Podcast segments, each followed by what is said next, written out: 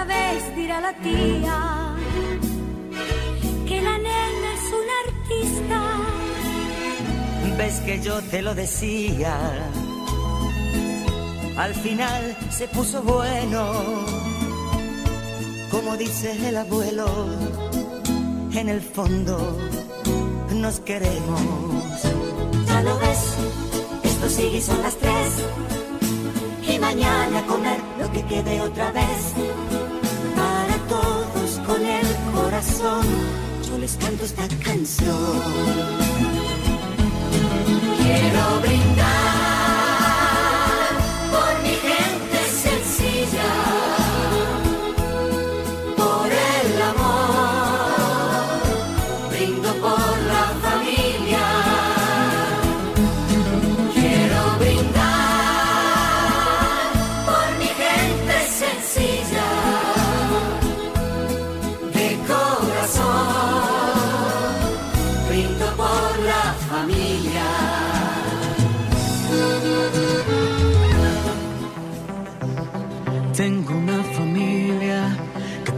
Ciegamente en mí. Tengo unos pequeños que les sobran ganas de vivir.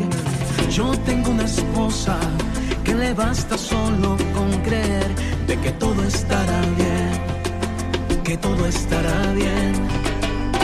Y yo tengo un padre que camina siempre a mi lado, que me ama tanto y que nunca me ha abandonado, que me para seguir avanzando,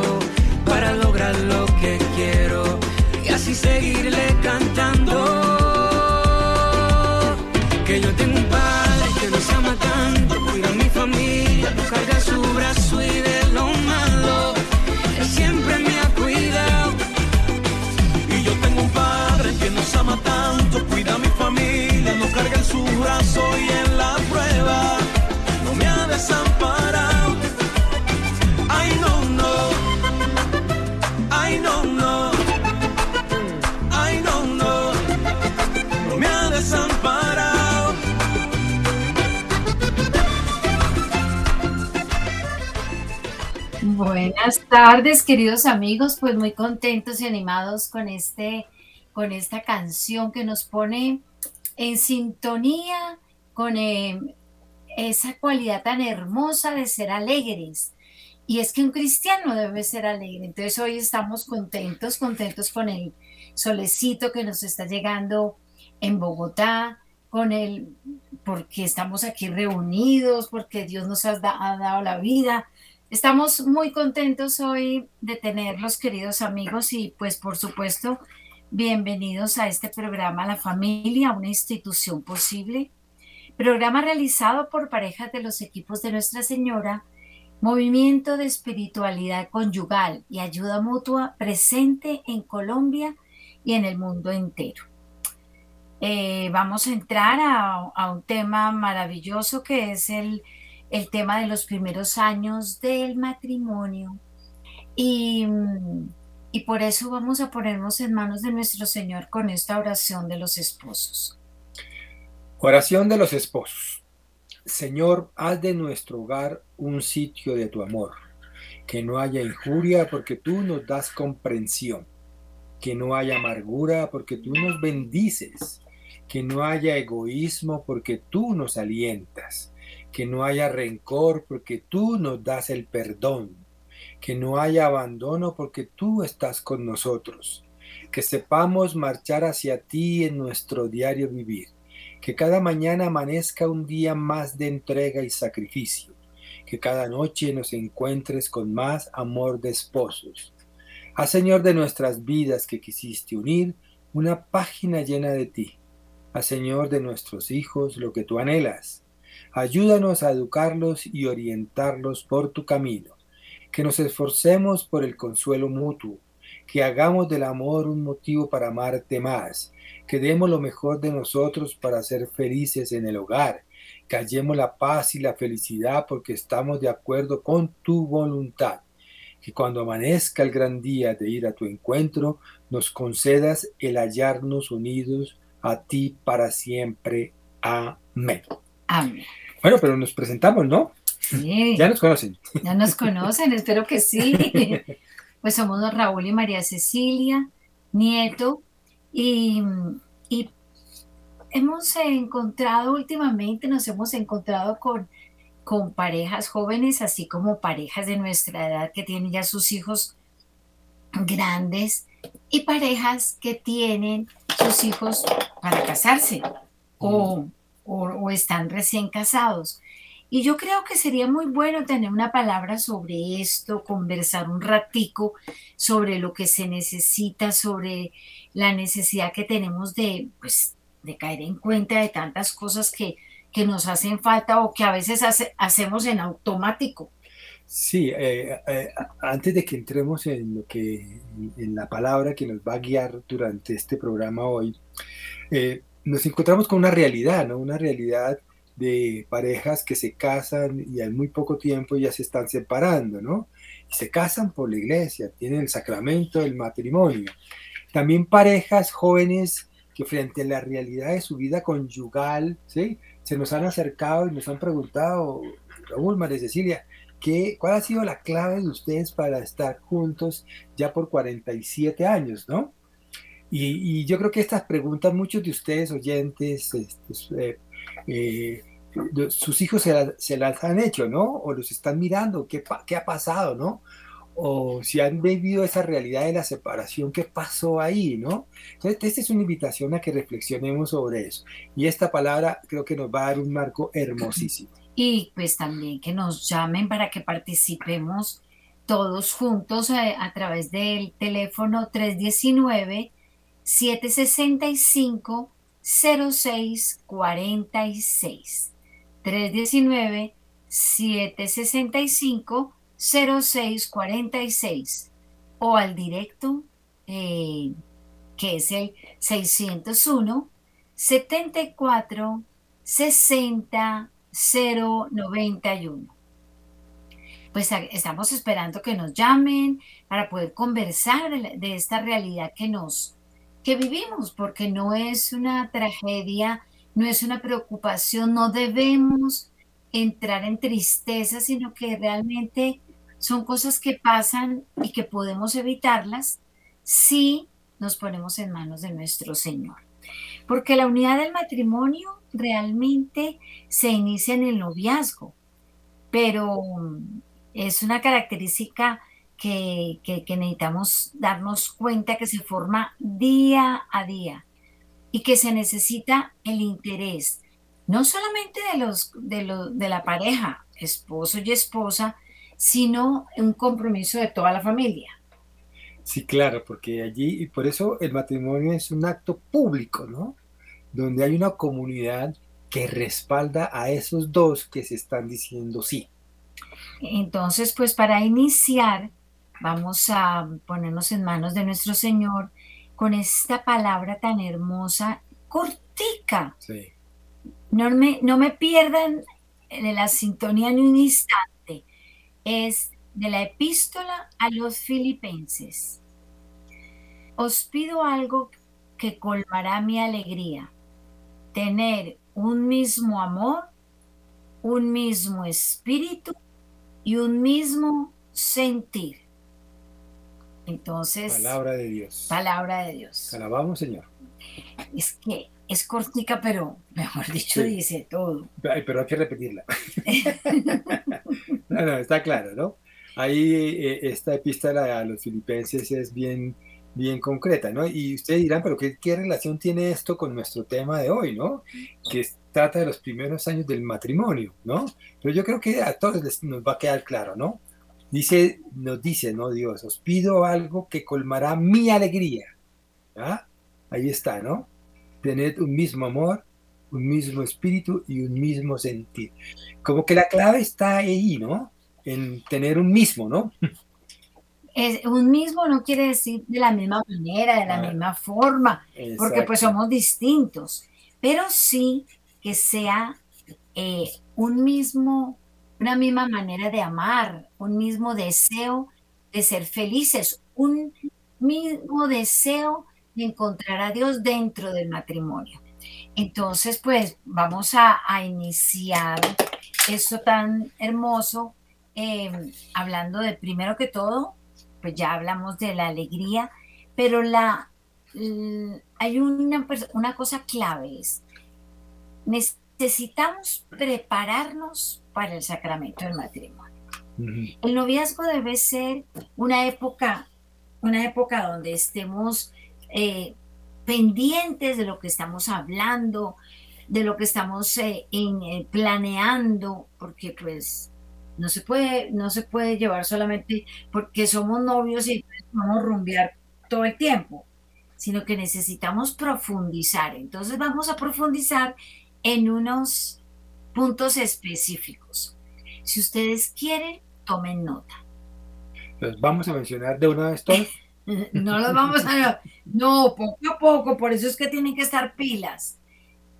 El primer detalle que necesitamos empezar a conocernos y el noviazgo es muy bueno para, esa, e, para eso y en los primeros años del matrimonio es la comunicación. ¿Y por qué digo yo que es propicio? Pues porque estamos solos, porque no tenemos, no tenemos unos hijitos que nos están interrumpiendo, eh, que estamos dispuestos a darnos tiempo, porque estamos en ese enamoramiento y en esa locura que intenta que, seamos el uno, el uno para el otro.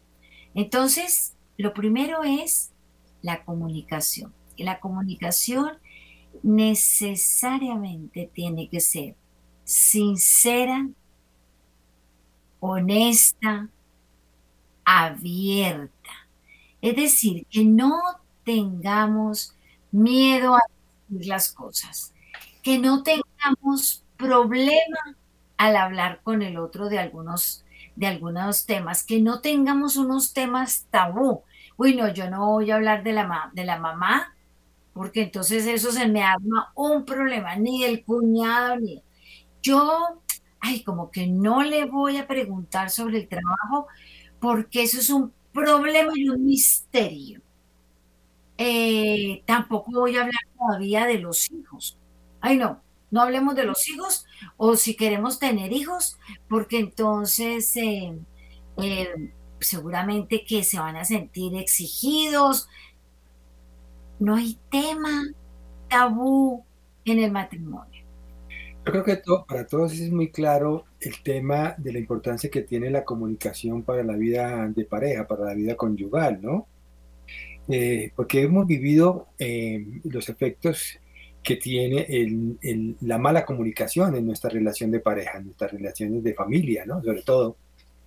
Por lo tanto, yo, yo sí quería decirles una cosa al respecto. La comunicación es algo para la cual tenemos que prepararnos y aprendemos. Y el espacio ideal es el espacio con la pareja, ¿sí? Porque ahí media algo que es fundamental para una buena comunicación, el amor del otro, el amor que nos tenemos, ¿sí? Sabemos que el amor es, eh, eh, lo perdona todo, lo acoge todo, ¿no? Volvamos a la palabra de Corintios, ¿no? Por lo tanto, una condición, una condición para una buena comunicación tiene que ver, la base para una buena comunicación está en el amor que nos, estamos, que nos profesamos el uno con el otro, ¿no? Ese es un primer aspecto que me parece fundamental. Y el otro tiene que ver con que la comunicación es una, es una herramienta para la cual tenemos que prepararnos. ¿sí? Uno pensaría la comunicación como un acto natural en nosotros, ¿no? Ya, porque podemos abrir la boca y pronunciar palabras. Pero la comunicación implica prepararnos para algo que generalmente no tenemos en, en cuenta, que hace parte de la comunicación, y son nuestros oídos. La comunicación arranca, tiene que ver fundamentalmente con el arte de escuchar. Y escuchar eh, activamente, ¿no? Escuchar poniendo atención no solamente a lo que el otro te, te está diciendo, sino lo que te quiere decir. Mm. Eh, naturalmente también, por el otro lado, eh, está la otra persona que te habla también esa persona tiene que saber decir las cosas para que te entiendan. porque llega un momento en que, en que tenemos que decir, pero es que yo no te entendí nada de lo que tú me dijiste. La otra persona dice, es que cuando me dijiste eso si yo nunca te escuché? Naturalmente. Y entonces empieza, la pelea de, es que tú no me no pones atención a lo que yo digo, es que lo que yo digo no tiene importancia para mí y es que a ti solamente se te ocurre pensar en los demás, pero si tu esposa te habla, no le paras bolas. Empiezan esas dificultades mm. gravísimas, porque a veces es que no sabemos escuchar o no sabemos expresar lo que nosotros queremos decir. Y ahí es donde tenemos que aprender. Por eso es que decimos que la comunicación no es un acto natural, tenemos que eh, aprender a hacerlo, pues hacerla bien, porque podemos hacer cosas que nos le causen daño al otro o simplemente que no nos ayude a crecer. En cambio, una comunicación entre dos personas que se aman, que están construyendo el futuro de una familia, necesita eso, una comunicación activa, una escucha activa, un estar pendiente de, de, saber si el otro me entendió lo que yo quise decir o no. Es que yo te dije que era el sábado. No, tú nunca me dijiste que era el sábado. Tú me dijiste que era posiblemente en esta semana, pero nunca me dijiste que era el sábado. Y empiezan las dificultades y los encuentros por cosas tan tontas como una fecha o un lugar o, bueno, tantas otras cosas. Mire, la comunicación, cuando cortamos la comunicación con el otro, cuando más la necesitamos. Realmente cortamos la comunicación cuando entramos en conflicto con el otro, cuando el otro nos ha dicho cosas que no nos gustan, ¿sí? Cuando de alguna manera nos sentimos eh, mal por lo que pasa, lo que el otro nos dice, nos manifiesta de alguna manera, ¿no? No solamente verbal, sino también no verbal. Y ahí nuestra comunicación se corta radicalmente. Y ahí entramos en actitud de defensa. Ahí entramos en la actitud de, ¿sí? de protegernos, ¿no? Y por lo tanto, obviamente, de atacar al otro. Y ahí acabamos con la comunicación suenan puertas, se cierran puertas, ¿sí? nos damos las espaldas, ya. Yo creo que todas las parejas hemos vivido esos momentos, ¿sí? Y los vamos a seguir viviendo, porque definitivamente nuestra humanidad, ¿sí? Y nuestra debilidad nos, nos sobrepasa muchas veces. Pero ahí está la palabra de Dios, ¿no? Lo que lo que, lo que nos está diciendo, ¿no? Ese sentimiento de unidad, ¿no?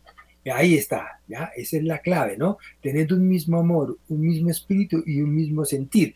Aunque muchas cosas nos digan que no, que aquí no hay unidad en el amor, que no hay unidad en el espíritu, que no hay unidad en el sentir.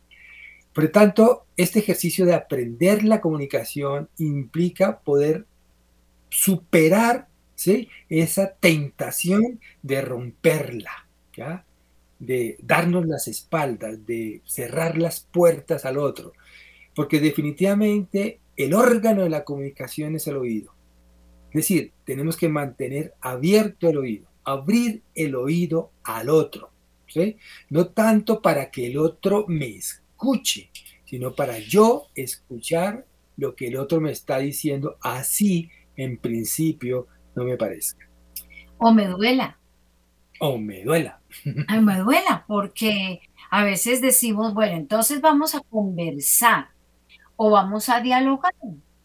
Nosotros en el, en el movimiento, en los equipos de Nuestra Señora, tenemos unas eh, ayudas, eh, que, unos puntos concretos de esfuerzo, que son unas ayudas para ser personas más felices dentro del matrimonio y hacer las cosas según la voluntad de Dios. Y el diálogo conyugal a veces no lo sabemos hacer o, lo intentamos. hace parte de las herramientas, ¿no? Pero entonces decimos, bueno, vamos a sentarnos a conversar. Además tiene ese nombre, ¿no? Tiene ese nombre, en, los equipos de sesiones le llamamos así, el deber de sentarse o diálogo conyugal, ¿no? el deber de sentarse, es decir, eso da una tarea, ¿no? La necesidad de sentarnos, ¿sí? Frente a frente. Ese es el acto de la comunicación, ¿no? Mirándonos a los ojos, ¿no? ¿Sí? Tal vez incluso cogidos de la mano, aunque en un momento, ¿sí? Porque es que la comunicación es necesaria cuando de alguna manera, ¿sí? Aparecen cosas que nos están diciendo, separémonos, ¿sí? Viendo las espaldas, cerremos las puertas.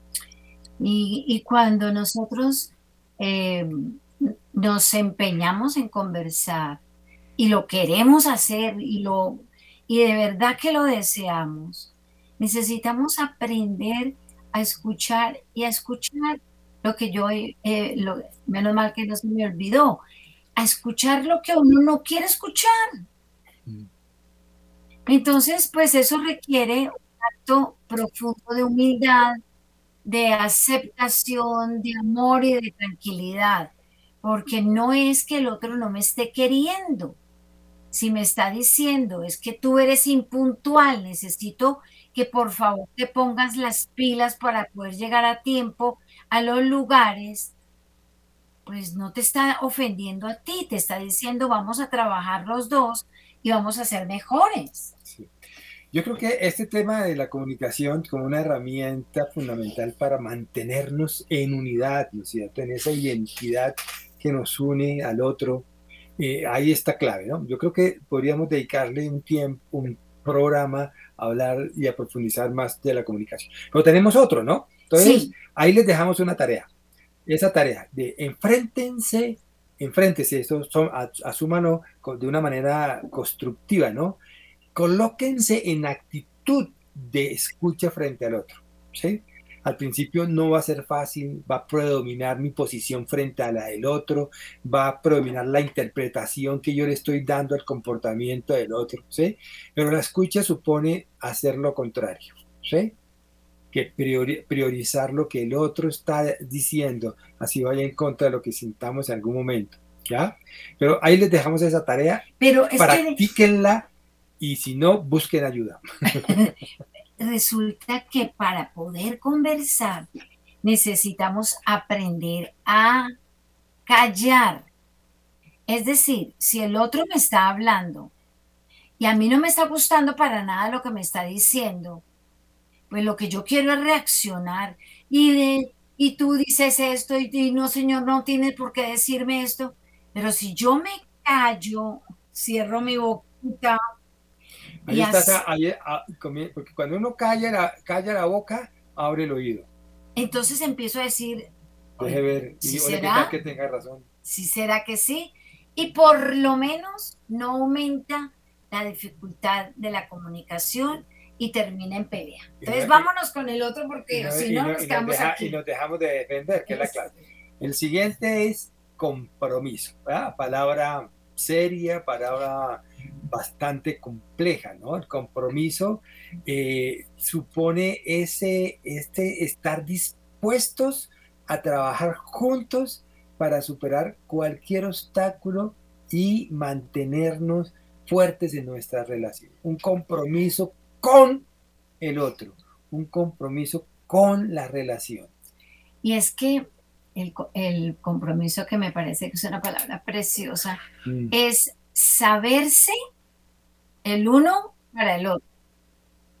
Tener la tranquilidad, la claridad de que los dos somos cómplices, cómplices en la vida, cómplices en, en la relación, cómplices en, nuestra, en nuestro camino de fe también.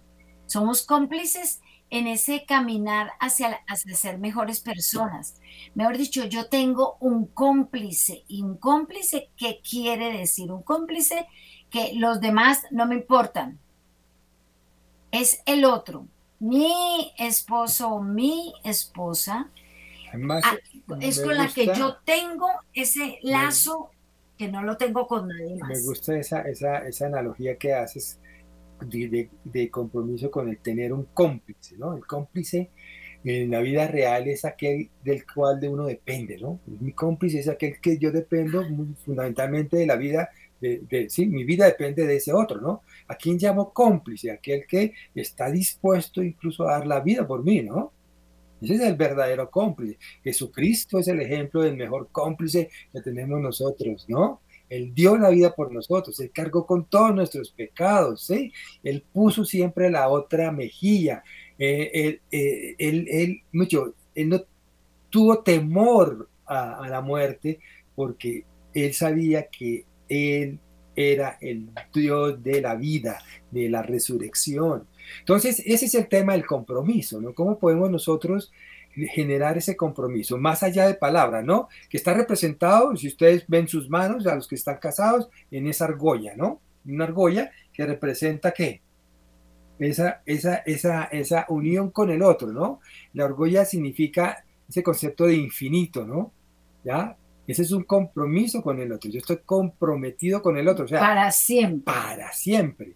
Yo eh, me, eh, estoy dispuesto a dar la vida por ese otro. ¿sí? Nos vamos a encontrar con situaciones en la vida cotidiana y lo sabemos, ¿no? Que rompen, que nos van a poner en duda ese compromiso que nos van a romper, ¿no? que nos van a llevar a pensar, no, este no es, este no, esta, esta no hizo lo que yo quería que, para, para dar la vida por mí, para defenderme, ¿sí? Ella siempre me está buscando, ¿sí? De, el punto de quiebre mío, pero a, a, lo que también nos enfrentamos aquí ya sea en nuestra realidad y en nuestras fragilidades. El otro no es perfecto, yo no soy perfecto, somos incapaces de un compromiso total, cual de, como ejemplo el, de, el de Jesucristo, ¿no? que dio la vida sin nada, él no, él no se, él, él, él, no lo cogieron, él se entregó, ¿no? Sí, como dice, la canción.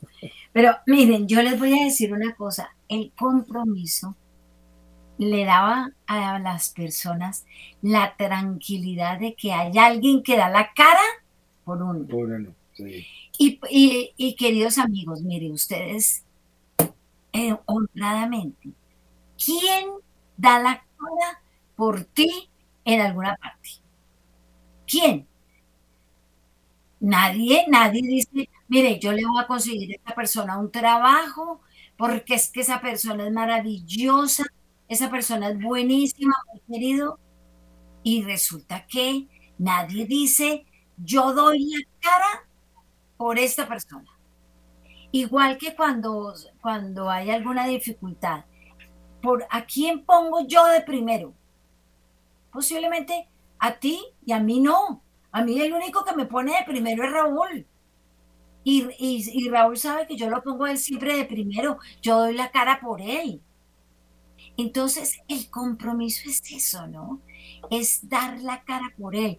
Por eso cuando nosotros hemos estado eh, ayudando, acompañando a los novios, les decimos, no hablen mal de sus futuros esposos, no critiquen a sus novios. O no critiquen a sus esposos. Esa tarea que tienen de reunirse a las señoras, hablar maluco de los del esposo, me parece que a eso separa la complicidad, porque me separa del, ámbito del otro, ¿no? Ni siquiera lo defiendo. Entonces. no es, no es, eh, no es, no es, eh, no es volverse, como dijera yo, eh, no, no es hacerse uno ciego al frente a, la, a, las, a, las, debilidades del otro, a los problemas del otro, ¿no? Porque más adelante vamos a hablar de algo que nos va a ayudar en eso. Es decir, el tema del compromiso sí tiene que ver con esa disposición fundamental, como decía María Cecilia ahora, de, dar la cara por el otro, ¿sí? de defenderlo, ¿ya? De una manera clara. Y muchas veces la mejor manera de defender al otro, ¿sí? Es también poderle expresar, ¿sí? La verdad de su realidad que está viviendo, ¿no? De sus dificultades y de sus, por así decirlo, pecados, ¿no? Porque van a venir tiempos difíciles, van a venir, va a venir la enfermedad y va a venir la vejez. Y si yo no tengo un cómplice que sea quien me escuche, quien me acompañe, quien comparta conmigo ese dolor que yo tengo, esa enfermedad que yo tengo, pues naturalmente el futuro de nuestro matrimonio no lo no, logra ser para siempre y se va a llenar de sinsentidos y de otra cosa que es muy horrible, que es de tristeza y de queja. Bueno, entonces, ¿de qué estamos hablando? Estamos hablando aquí, se me sale el profesor para resumir, para que no nos perdamos. De las cualidades. De, unas cualidades que nos pueden llevar a hacer de nuestro matrimonio un matrimonio para toda la vida. Tareas que tenemos que desarrollar. Yo creo que esto también se aplica a nosotros, se nos aplica. Después de 47 años tenemos que estar también en, la, en esa tarea de mejorar. Entonces, hemos mencionado dos herramientas que puedan ser por ahora bien importantes, ¿no? La comunicación, trabajen en eso, trabajen en eso, por favor, ¿sí? Eh, no buscando responsabilizar al otro de la mala comunicación que hoy viven o que puedan estar viviendo hoy, sino asumiendo ¿sí? sus propias responsabilidades en, ello. Y la otra es el compromiso. Pregúntense por esa qué tanto están de ustedes dispuestos, cuánto el, cuándo el compromiso con el otro, si esa disposición de dar la cara por el otro se pierde, ¿sí? ¿Y qué implica para ustedes? ¿sí? ¿Qué eh, ¿Sobre qué tienen que trabajar ustedes para que puedan dar la cara ¿sí? por el otro? Dar la vida por el otro, ¿sí? En todo el sentido amplio de esta, de esta expresión, ¿no? Entonces ahí tenemos esas dos cosas. Y, viene la... Viene la, el respeto mutuo. La tercera, respeto mutuo. Y el respeto es una palabra que está muy mal usada muy mal usada porque decimos, lo primero es el respeto, pero nosotros ya les, ya pusimos nuestro punto de vista. Lo primero es el amor. El, respeto es importante, pero lo más importante es el amor. Porque el, el amor nos va a dar la posibilidad de tratar delicadamente al otro, de ser justo. Y cuando se es justo, se es respetuoso. Cuando te amas, eres delicado. Cuando eh, tienes un compromiso, pues estoy, estás defendiendo a la otra persona. Por supuesto, estás siendo respetuoso con la relación. Es muy fuerte cuando decimos que las parejas se, encuentran con, con alguna de las parejas eh, se encuentra con que el otro le es infiel es que la infidelidad es un acto de rompimiento de la comunicación, del amor, del compromiso. Es por eso ese sí es un irrespeto total, porque rompió to, rompe todos los vínculos que puedan tener. Que podamos perdonar, sí podemos perdonar. Y creemos que depende de la, del grado de irrespeto se puede perdonar. Eh, no queremos, no queremos hacer una apología de la violencia, ni mucho menos. la violencia es un irrespeto que no es tolerable y ningún sacerdote va a permitir eh, em, que, que, una mujer diga, es que a mí me golpean, me violentan, me, me, lastiman o un hombre que diga, a mí me usan, me pegan, me, me también lo mismo, me usan y, y yo no puedo hacer nada, si puedes hacer algo. Pero por eso estamos hablándole a los jóvenes matrimonios, antes de que llegue cualquier tipo de actitud maluca dentro de la pareja. Y el respeto, lo sabemos también. El respeto arranca, el respeto hacia el otro arranca respetándome a mí mismo, ¿no? Y respetándome a mí mismo es también tener, tener estar pendiente de, de autocuidarme, ¿no? De, de no hacer cosas que me hagan daño, ¿no? Y sabemos, aquí no se necesita ningún curso de maestría ni de doctorado para saber cuando algo nos hace daño. ¿sí? aunque en algún momento sí, puede, nos puede cerrar la mente, pero somos conscientes, ¿no? El alcohólico, el drogadicto, el que es violento, sabe que eso fundamentalmente que hace daño, ¿no? Porque nos hace daño todo aquello que rompe la relación con los demás, ¿sí? Porque definitivamente solos no podemos. y en cuanto que, nos quedamos solos, en cuanto que vemos a los demás, ¿sí? Como nuestros enemigos, pues ahí nos estamos haciendo un daño fundamental, estamos poniendo en peligro nuestras vidas. El respeto mutuo entonces arranca a partir de tener ese, ese amor hacia nosotros mismos que nos lleva en una sola dirección, amar al otro, ¿sí? Igualmente que nosotros nos amamos, como dice él. Y, y hay otra cosa que es... Em, bien importante frente al respeto es eh, no entrar en el silencio. Porque a veces decimos, no, es que, es que yo soy respetada, me pega, mi esposo me pega, mi esposa me pega, hay violencia fuerte, hay un estado de dentro de la familia, pero yo tengo que ser yo soy silenciosa, yo no digo nada, yo no comparto nada, porque es que yo no quiero dañar esto.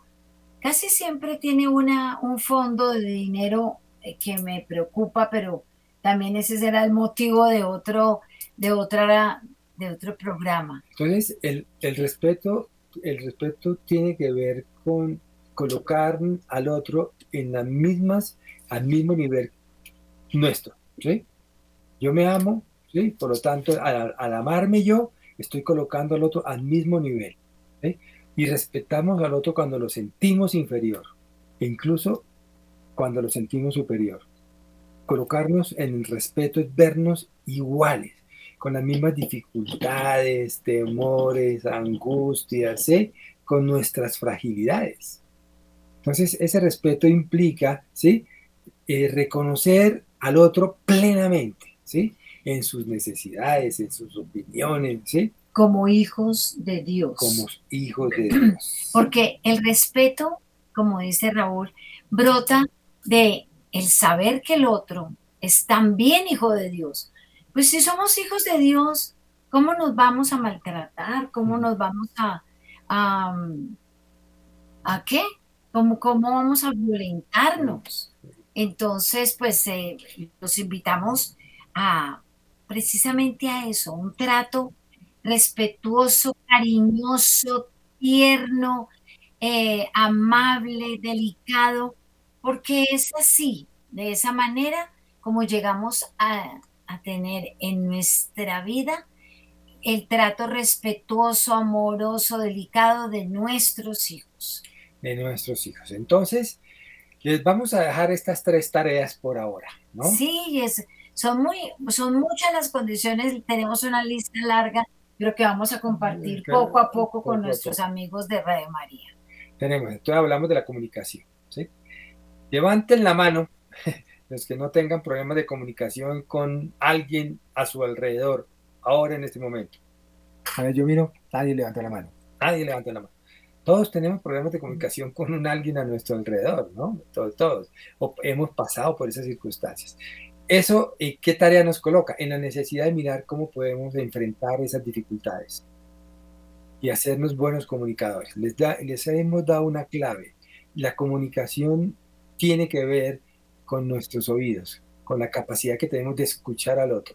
Entonces se trata de que tanto nosotros mantenemos ese oído abierto a lo que el otro nos dice, ¿sí? Y, no nos cerramos. Ya. Sí. No, es que estaba diciendo que el, el, el oído se abre, entonces cuando la boca se cierra. Entonces, pues el ejercicio viene así. Pues no, la, no, no que vaya a ser solamente oyentes y no vayan a opinar. No es un pasivo, estamos hablando de una escucha activa, y una escucha activa implica movimiento, implica, interacción, implica mantener la relación. Y hay una escucha pasiva cuando nos quedamos así, mm, mm, mm, y no hicimos nada pero más, ¿sí? Rugimos por dentro. ¿Ya? Bueno, en vista de que este león está emocionado. pero tenemos la siguiente tarea, es la, del compromiso, ¿no? ¿Qué tanto estamos dispuestos a dar la cara por el otro, tal como lo planteó eh, María Cecilia? ¿Qué tanto somos cómplices. del otro?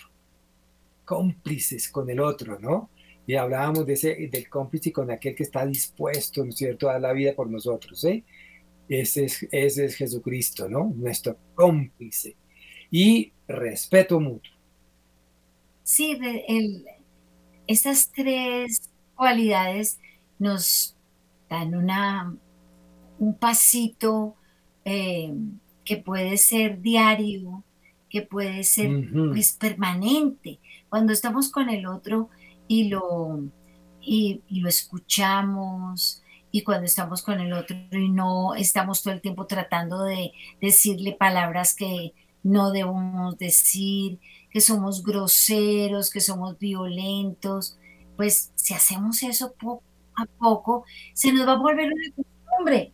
Mm. Y si nos ponemos de acuerdo con el otro, somos unos cómplices, pues vamos a tener una relación deliciosa porque sabemos que el otro siempre nos va a defender, siempre va a estar cerca a nosotros, va a ser nuestro partner. Sí, a veces va a, va a fallar, ¿no? Pero seguro que la siguiente no, lo va a hacer cada día mejor. Con esto yo quiero decirles una cosa, es que esto no son fórmulas mágicas. Aquí no estamos dando consejos. No, ningún consejo, ¿sí? Aquí no estamos poniendo una lista de chequeo, paso uno, paso dos, paso tres. Aquí nos estamos poniendo tareas, tareas ¿sí? Y esas tareas que también María Cecilia y yo nos las estamos poniendo diariamente, ¿sí? Cómo mejor en la comunicación, en la escucha activa, ¿sí? En abrirle el oído al otro, ¿sí? A lo que el otro me está diciendo con sus palabras, con sus actitudes, con sus gestos, ¿sí? ¿Qué, ¿Qué, tanto? ¿Qué me está diciendo? No tanto en una actitud defensiva y de pensar yo que tengo la razón y que el otro está equivocado, no, esa es la tarea, comunicación. Compromiso, ¿no? Que tanto yo estoy, veo al otro como ese partner, ese cómplice, esa que tanto yo estoy dispuesto a dar la vida por el otro. Cuando fracaso en eso? ¿Cuánto me cuesta, no? ¿Cuánto siempre quiero yo sobresalir frente a la otra persona? Y respeto mutuo, ¿sí? Que tomemos conciencia de cómo cada vez, ¿sí? Estamos respetando al otro porque no lo estamos teniendo en cuenta, porque no estamos reconociendo sus opiniones, no reconocemos sus necesidades, ¿sí? No necesariamente tiene que ver con estar plenamente de acuerdo, ¿sí? Porque eso sería lo más harto de esta vida. Lo que nos hace importante la relación no es que tanto somos iguales, sino qué hacemos con las diferencias, cómo las manejamos, cómo hacemos de las diferencias algo que nos una más. Y Naturalmente que para cerrar estos tres, las tres condiciones, les vamos a pedir que empiecen un camino de perdón y de reconciliación, porque nosotros pues vamos a hablar la próxima semana o dentro de 15 días de los de la necesidad de tener tiempos en el que podamos compartir muchos, pero también tiempos en que el otro pueda compartir con los demás.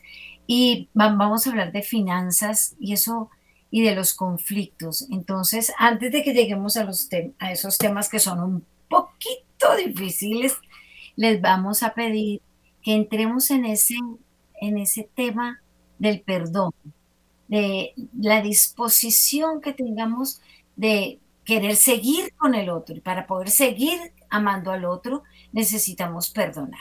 Y cuando les pregunten dentro de 47 años, ¿qué fue lo que a ustedes les ayudó a mantenerse juntos? ¿Sí? Y le estamos hablando a las parejas recién casados, ¿sí? A los jóvenes, ¿ya? O a los que llevan poquito tiempo, ustedes pueden contestar, ah, comunicación, respeto mutuo. Muy bien, gracias. Bueno, entonces, vamos a pues, terminar. Vamos a pedirle a la Santísima Virgen que nos acompañe en esta tarea tan maravillosa de construir familia, porque la familia es una institución posible, porque sí podemos lograr una, una familia que esté unida a nuestro Señor y trabajando eh, el uno por el otro. Entonces, únase con nosotros en el Magnífica. Proclama mi alma la grandeza del Señor se alegra mi espíritu en Dios mi Salvador, porque ha mirado la humillación de su esclava. Desde ahora me felicitarán todas las generaciones, porque el poderoso ha hecho obras grandes por mí. Su nombre es santo y su misericordia llega a sus fieles de generación en generación. Él hace proezas con su brazo, dispersa los soberbios de corazón derriba del trono a los poderosos y enaltece a los humildes. a los hambrientos los colma de bienes, y a los ricos los despide vacíos. Auxilia a Israel su siervo, acordándose de su misericordia, como lo había prometido a nuestros padres, en favor de Abraham y su descendencia por siempre. Gloria al Padre, al Hijo y al Espíritu Santo. Como en el principio, ahora y siempre, por los siglos de los siglos. Amén. Amén.